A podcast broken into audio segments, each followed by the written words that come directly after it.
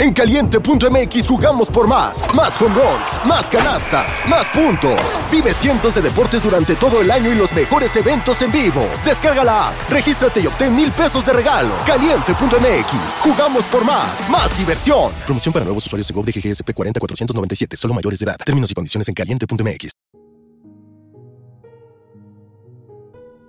Hola, temporistas.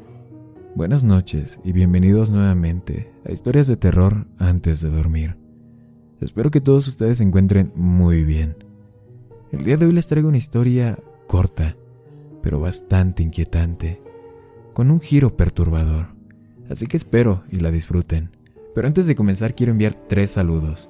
El primero va dedicado para Israel LGI, un seguidor del canal y también de Instagram. Un saludo para ti. El segundo para Fiore Rocío, una seguidora también del canal. Y el último para Luisa Riquelme, que nos saluda desde Argentina y que nos escucha todas las noches. Muchas gracias a ustedes tres. Síganme en Instagram para más contenido de terror. Y sin más, comenzamos.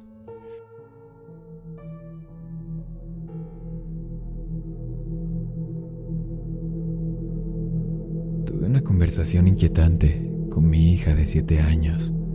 Papá, papá, acabo de ver un zombie. Estaba en la cocina preparando té cuando mi niña entró corriendo. Corrió por la puerta trasera tan rápido que casi se tropieza con el escalón. Vertí agua hirviendo en la tetera de una taza, sin apenas levantar la vista. ¿En serio, cariño? Sí, papá, lo hice.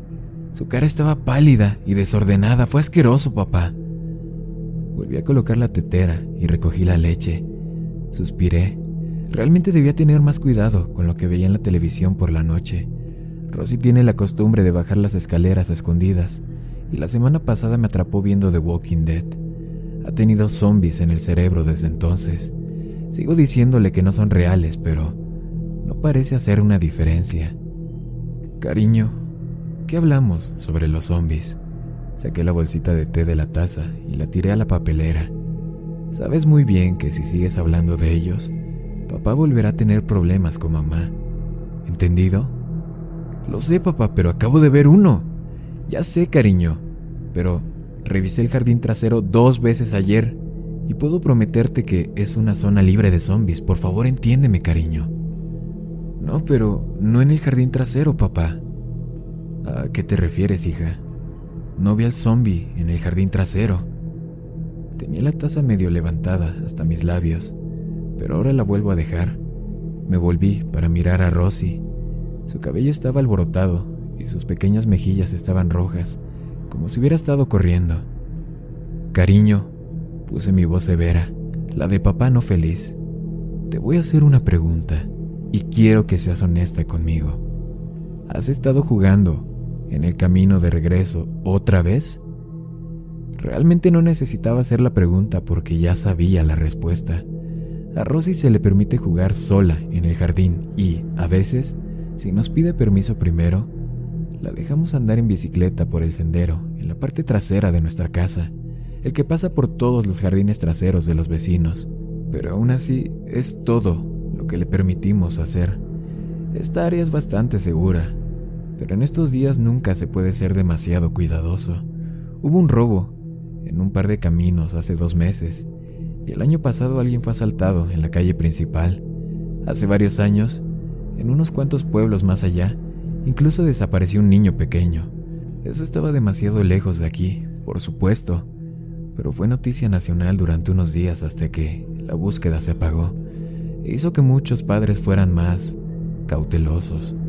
Rosy está envejeciendo ahora y es una chica aventurera, pero aún así tiene que tener sus límites y en algunas ocasiones, últimamente, Rosy ha estado cruzando esos límites.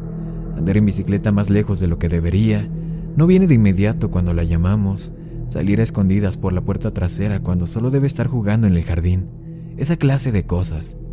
En fin, mientras observaba a Rosy ahora, noté que su cara se ponía más roja. Apartó la mirada de mí, miró hacia el suelo de la cocina y raspó los pies. Era una chica inocente. Papá, yo solo... solo bajé un poco, dijo. Lo prometo. Estaba hablando con el señor Henderson. porque lo vi en su jardín trasero. Lo saludé y lo hice saltar. Ah, suspiré. Así que ahí estaba. El señor Henderson era el zombie de Rosie. Ayer fue el cartero y antier fue otro vecino. Tomé un sorbo de té y negué con la cabeza. El señor Henderson era, para ser justos, un mejor candidato que los demás. El tipo vive solo y parece tener unos 100 años, lunares por toda la cara, piel como un globo desinflado. Sin embargo, él siempre ha sido amable conmigo, o por lo menos las veces que he hablado con él. No podía tener a Rosy llamándolo zombie. Escúchame, cariño, sé que no fuiste muy lejos, ni nada, pero no quiero que... En ese momento Rosy me interrumpe. Yo también volví después, papá. Ahora me miraba fijamente, sus ojos azules, grandes y suplicantes. Lo prometo, incluso dije que no cuando el señor Henderson me ofreció un helado, porque sé que no te gusta que tome cosas de desconocidos. Abrí la boca para responder, luego me detuve. ¿El señor Henderson te ofreció helado? Sí, pero le dije que no. El señor Henderson realmente quería que entrara y que me diera uno pero le dije que tenía que irme a casa, y luego volví directamente aquí para decirte que había visto un zombie y yo... Rosy balbuceaba ahora. Su voz zumbaba como un motor, pero había dejado de escuchar. Mi mente aún estaba atrapada en algo que ella había dicho un momento antes. El señor Henderson realmente quería que entrara y darle un helado. Ah, tomé otro sorbo de té y fruncí el ceño. Eso no estuvo bien. No me importaba que los vecinos hablaran con mi hija, pero no me gustaba la idea de que la invitaran a pasar, no si nosotros ahí, ni siquiera si fueran solo ancianos amables y solitarios. Decidí ir a visitar al señor Henderson más tarde y decírselo yo mismo, con amabilidad, por supuesto, pero con firmeza. Al final, sin embargo, no tuve la oportunidad, porque unos momentos después de que tuve la idea, Rosy dijo algo más algo que alejó todo lo demás de mi mente y terminó con cualquier idea que pudiera haber tenido sobre ir a la casa del señor Henderson. Ella dijo algo que me hizo sentir frío. Papá, por favor, no me dejes jugar otra vez sola en el jardín. Te prometo que no me voy a escabullir de nuevo. No quiero que el zombie me atrape, por favor, papá. Rosy, no te voy a impedir que juegues en el jardín pero también tienes que hacerme un par de promesas. Primero prométeme que dejarás de andar llamando zombie a la gente. El señor Henderson puede ser viejo, pero no es uno de los muertos vivientes. Por favor, hija. Rosy frunció el ceño. Pero yo no le dije al señor Henderson zombie, papá. ¿Qué, ¿Qué quieres decir con que no lo hiciste? Acabas de entrar aquí hace un momento llamándolo uno.